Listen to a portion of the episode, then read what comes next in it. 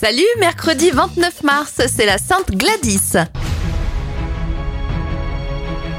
Les événements, le redoutable, le premier sous-marin nucléaire français est mis en service en 1967. En 2004, l'Irlande devient le premier pays du monde à interdire de fumer dans les lieux publics, les restaurants, les pubs et au travail. Et Jean-Pierre Coff disparaît en 2016. Bon anniversaire à Passepartout André Boucher, il a 56 ans, 66 bougies pour Christophe Lambert et la chanteuse Nathalie Cardone a 56 ans.